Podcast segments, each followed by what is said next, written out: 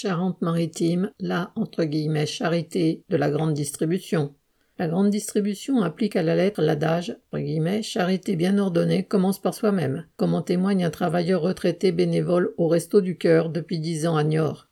les guillemets. Cette année, le nombre de bénéficiaires a augmenté de 20% et on a de moins en moins de produits à distribuer. Les grandes surfaces qui nous donnent leurs invendus bénéficient de réductions d'impôts à hauteur des quantités distribuées. Mais sur tout ce qu'elles nous donnent maintenant, on en jette au moins la moitié déjà périmée. Car dans le même temps, ces grandes surfaces vendent de plus en plus de produits proches de la date limite de consommation sous prétexte de lutter contre le gaspillage. Elles ne nous laissent que ce qui reste. Fermez les guillemets.